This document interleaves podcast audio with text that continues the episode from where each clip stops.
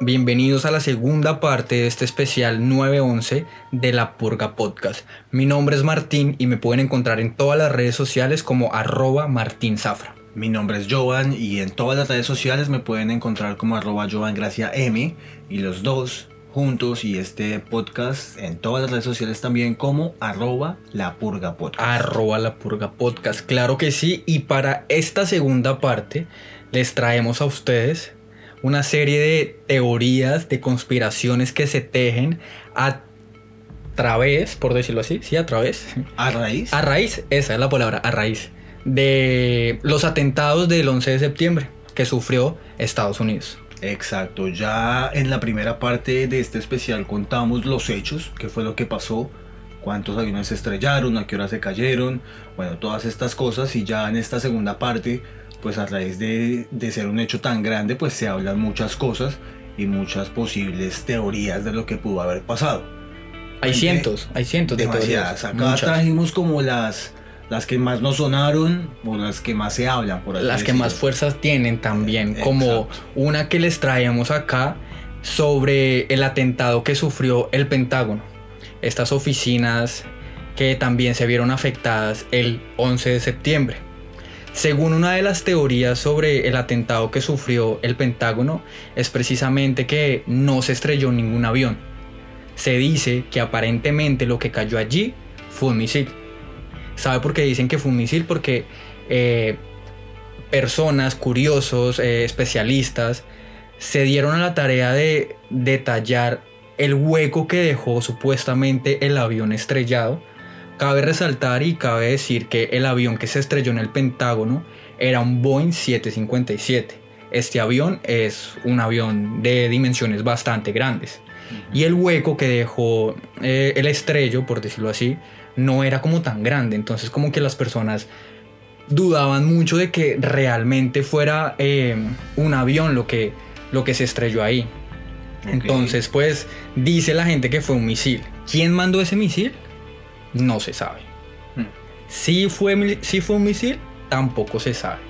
Pero se dicen demasiadas cosas a raíz de, de este atentado en particular, porque además de esto surgen muchas dudas también como incógnitas, como que las cosas no, no conectan entre sí.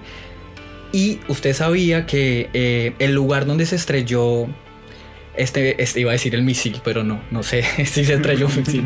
donde se estrelló el avión, eh, no había como una cámara de seguridad, sino como una cámara que tomaba fotogramas cada ciertos segundos y justo cuando se estrelló el avión, eh, esta cámara que tomaba fotos y no, no hacía video, tomó fotos eh, o capturó eh, imágenes 5 segundos antes del estrello y 5 segundos después.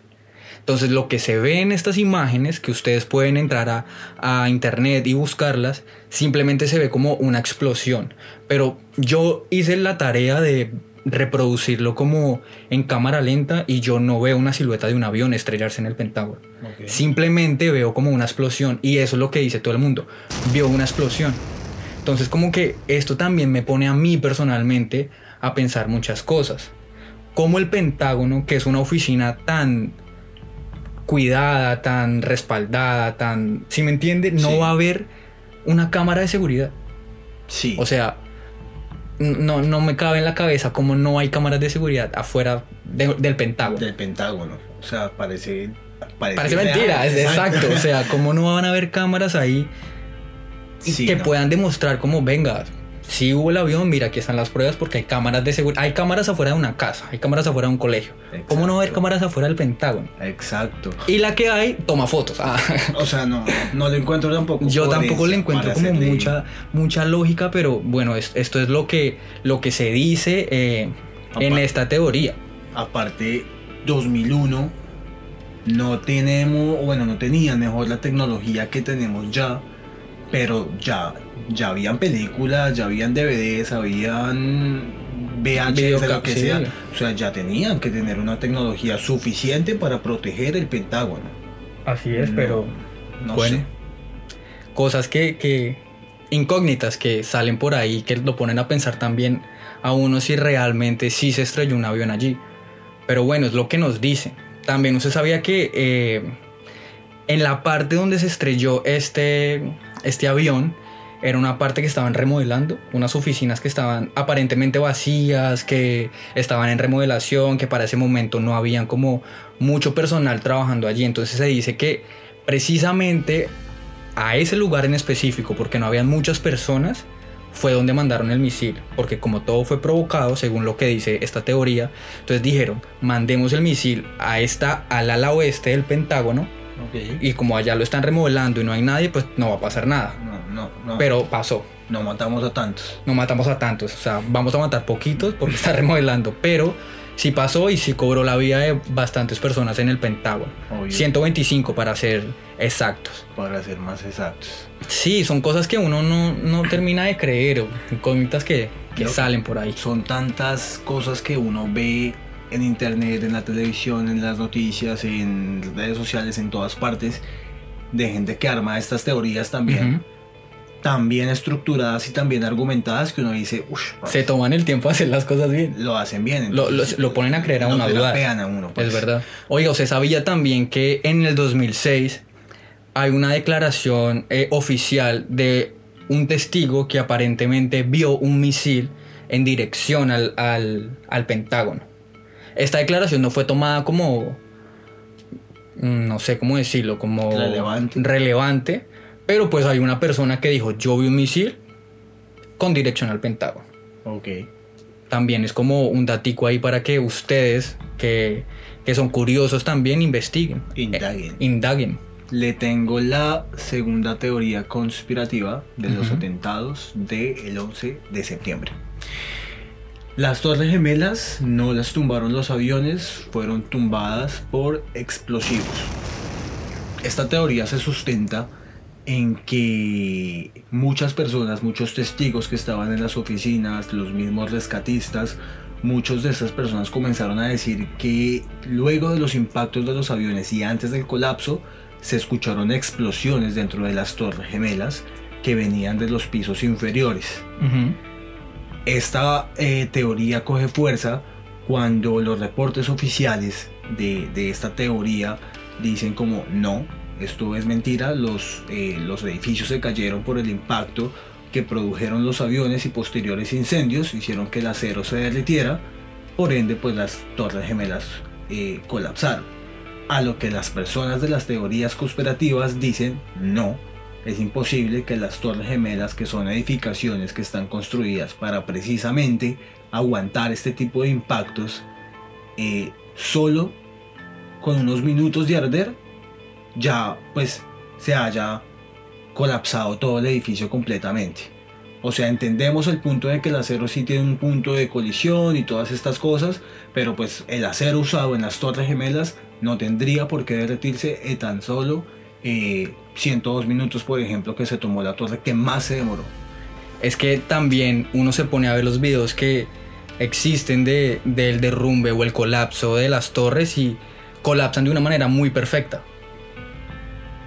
Se, derrumban como si hubiese colocado dinamita justamente en las bases o en las vigas para que se desplomara, así como cuando desploman un edificio a propósito, que es muy bien estudiado para que el edificio no se caiga para un lado, no se vaya para atrás, no se tumbe hacia adelante, sino que simplemente se derrumbe en sí mismo para que no afecte a los edificios de al lado. Esto pasó con las torres. Las torres se derrumbaron en sí, se derrumbaron muy perfecto, como si hubiese sido a propósito también. Exactamente, lo que usted está tratando de decir son todas las características que las personas que creen esta teoría conspirativa dicen que son las características de una implosión, que es el procedimiento que se lleva a cabo para derrumbar un edificio sin afectar las partes pues que están cercanas a tal edificación pues que se está dando dándole fin en ese momento de ese procedimiento. Otra teoría, esto también lo nombramos en, el primer, en la primera parte de este especial y es la Torre 7 del World Trade Center. Y esta teoría alega, inculpa, incrimina eh, a que todo este plan y todo este atentado y todo lo que pasó el 11 de septiembre del 2001 fue encabezado por los altos mandos eh, del gobierno estadounidense y que en esta torre, en la torre 7 del World Trade Center, se organizó todo, que era como la torre que tenía todos los puntos de acceso y digamos de observación para cranear eh, toda la estrategia y que una vez ya llevado a cabo el plan, como había tanta información en ese edificio, lo que hicieron fue simplemente tumbarlo. Por eso este edificio se cae a las 5 y 25 de la tarde, o sea, estamos hablando de que ya pasó medio día después de que se cayeron las torres gemelas, salen a alegar pues que el edificio se cae por los daños colaterales de eh, la caída de las dos torres gemelas, pero pues obviamente cabe la duda de por qué se demora 8 horas en caerse un edificio que no recibió ningún tipo de impacto, si es comprensible de que bueno, se ve afectado por los escombros, un vidrio roto, estructuras dañadas, pero un edificio de 47 pisos.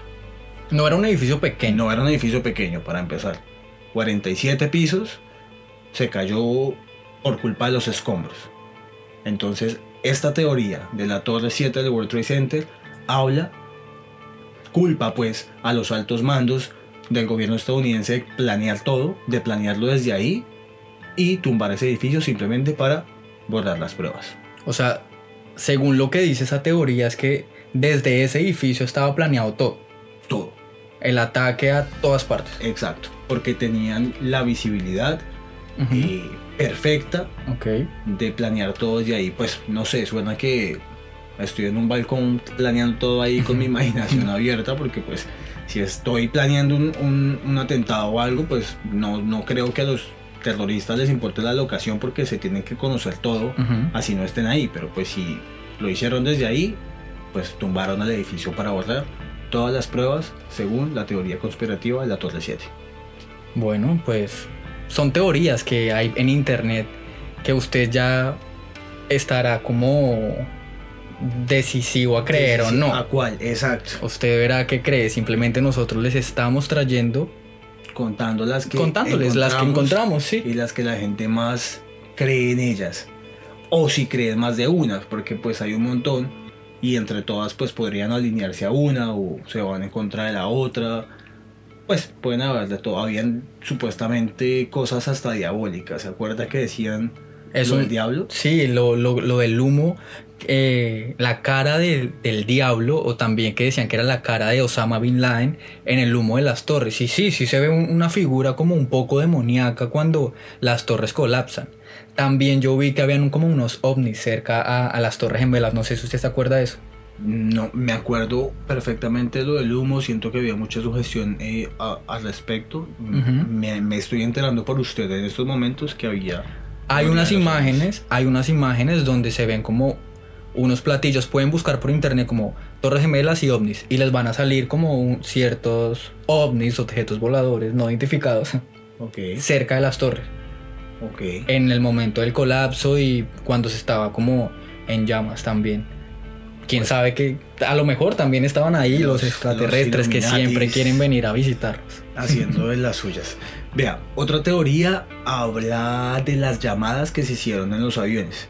Yo creo que si alguna persona que esté escuchando esto, usted mismo ha visto las películas eh, pues, que se han hecho a raíz de, este atentado, siempre muestran muchas llamadas telefónicas desde los aviones, que hay como llamando a despedirse, básicamente pues eso así, parece un café internet vendiendo minutos a todo mundo. A lo que una teoría conspirativa y una persona que es un matemático, de hecho se llama A.K. Downey, se lo estoy leyendo acá porque no me acuerdo bien, eh, hizo un estudio, un experimento mejor, donde dijo que todas las llamadas que se hicieron desde los aviones en el atentado del 9-11 eran prácticamente imposible hacerse. Ok. Porque, o sea, la velocidad que lleva el avión y la altura a la que volaban esos vuelos comerciales dan una probabilidad de que solo el 0.6% de la población que vaya en ese avión pueda llamar. Y se hicieron un montón de llamadas. O sea, básicamente podría haber una llamada de un teléfono móvil, pero supuestamente hubieron muchas, a lo que también refuerza esta teoría que dicen que pues las llamadas fueron eh, suplantadas o bueno, no sé, recreadas por tecnología o algo así, y que estas personas en verdad no iban en los aviones, sino que se fueron a un programa de protección de testigos, llamaron a sus familias a despedirse, y, datos curiosos, sí, llamaron a sus familiares diciéndoles el nombre completo. Es como usted, usted nos llama a su mamá a decirle, hola, soy no sé qué, no sé qué, no sé qué. No, usted dice, hola mami, hola papi, con Pipe o, con Martín, como le quiera decir. Usted no dice todo su nombre, todo su apellido. Hola mami con Martín Felipe. Exacto. Su hijo. Sí, o sea, llamaban y le decían primer nombre y apellido, le contaban pues que estaban en un avión secuestrado, bueno, no sé qué cosa. Sí, eso no sabía. Exacto. A lo que este matemático llega y dice, es imposible que a esa altura se hayan hecho tanta cantidad de llamadas. Esas llamadas puede que sean una grabación falsa o algo así y pues ya por ahí le meten la cosa de que hay un programa de protección de testigos y que por eso llamaron a dar nombre completo y están pues protegidos por el gobierno o, no sé por quién, no sé en dónde, con sus nuevas vidas y pues qué feo igual, que eso si eso es así pues no puedes decir a la familia estoy bien. Salgo yo un poco como a no defender esa teoría, sino más bien como contrariarla. Ok. Según lo que vi en la película de Vuelo 93, las llamadas que se hicieron desde ese vuelo en particular se hicieron desde los teléfonos del avión y también eh, usted sabe que hay aviones que prestan como un servicio de usted paga un poquito más, puede tener internet y puede hacer llamadas. Eso fue lo que hicieron en ese avión, como que la persona que pudo lograr llamar llamó desde el teléfono del avión, desde el teléfono que tenía desde su silla, metió su tarjeta de crédito y pudo realizar una llamada. No fue que agarrara su teléfono y llamara porque pues en el aire no va a tener señal. Los que le, eh, le dieron la señal, por decirlo así, er, fue el avión. Entonces como que no sé el matemático si usó o pensó en, ese detalle que las llamadas salieron desde el teléfono del avión sí lo pensó y bueno, acá de pronto para, para aclarecer también el tema y qué bueno que usted también lo diga, eh, el man está hablando de las llamadas que se hicieron desde móviles, o sea, el man justifica las llamadas que se hicieron desde los teléfonos de los aviones que están diseñados precisamente para eso que usted acaba de dar la explicación. Lo que él nos explicaba era todos los números o llamadas que se hicieron desde teléfonos móviles en el aire a esas alturas, a esas horas. Eso es lo que el man dice. Todas esas llamadas no se pudieron haber hecho desde esos teléfonos móviles con estas características de estos vuelos. Ok, interesante. Otra cosa que dicen. Otra cosa que dicen también por ahí. Muchas teorías se, se tejen a través de estos ataques, que, que, loco también. Yo había escuchado una, pero eso sí, sí es como muy rapidita de que eh, la tripulación y como que gente en el aeropuerto ya sabía. Así que, o sea, como que los terroristas o el gobierno, etcétera, no sé quién haya sido, eh, dejó pasar a los terroristas con las bombas, con las armas, con todo. Porque también es, o sea, uno se pone a pensar cómo en un aeropuerto no se van a dar cuenta de todo lo que llevaban estos supuestos secuestradores.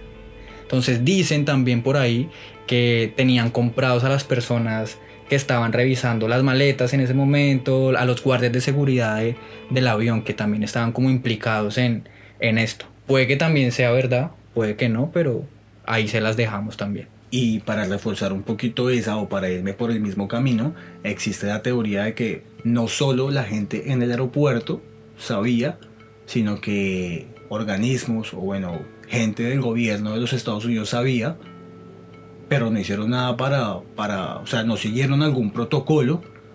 No digo como evitar todo, porque pues tampoco habían como muchas pruebas suficientes para decir si estos manes nos van a venir a atacar, pero pues sí al menos indicios. Sí. Otra, y una de las más famosas, Bin Laden. Supuestamente el autor intelectual de todo esto que salió en un video a decir, fui yo, fui yo no sé qué Muchas personas dicen que ese video es falso y que Bin Laden en realidad no fue la persona que creó esto porque pues ciertas características del video no cuadran, que Bin Laden supuestamente ya estaba más enfermo y en ese video se ve un señor pues saludable que tiene un anillo de oro y pues sus creencias no les permite tener anillos de oro o no sé si joyas en general. y también dicen que unos días después de los atentados, o sea, solo unos días, y Osama Bin Laden, el original, pues, envía a una entrevista diciendo que él no fue. O sea, el man dice, yo no fue, pero pues unos meses después sale en un video diciendo que pues él sí. Entonces mucha gente que cree eh, que el man no fue y todo es un montaje, echándole o pues inculpándolo a él. Qué locura todo esto que uno se encuentra en internet sobre las teorías de del atentado, de los atentados que marcaron sin duda alguna la historia del mundo entero. La historia. Porque todo el mundo se acuerda de, de eso.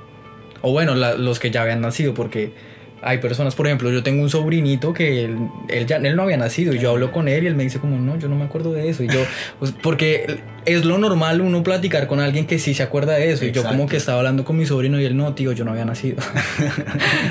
bueno. Sí, total. Y, y, sí, son muchas. Estas son una de las que encontramos y dijimos, sí, creamos ya estas, son las que más la gente platica, habla, dialoga, debate o bueno, lo que quieran que hagan con ellas. Acá se las traemos, crea usted lo que quiera creer. Si tiene alguna otra teoría que tal vez quiera que toquemos, estamos súper abiertos a recibirla. Recuerden siempre escribirnos en el Instagram que cuál es. Arroba la Purga Podcast. Arroba La Purga Podcast. Muchas gracias por estar aquí escuchando esta segunda parte del especial 911 con las teorías conspirativas de los atentados. Gracias por eh, llegar hasta acá. Esperamos que de verdad les haya gustado. Gracias eh, por estar presentes, por alzar la mano, por responder a las encuestas que les hacemos. Compártalo si a usted le gustó este podcast. Eh, compártanselo a sus amigos, sus primos, su mamá. Y si no le gustó, pues también compártalo. Que si a usted no, a, otro sí. Nos vemos en una próxima y hasta luego. Muchísimas gracias. Bye.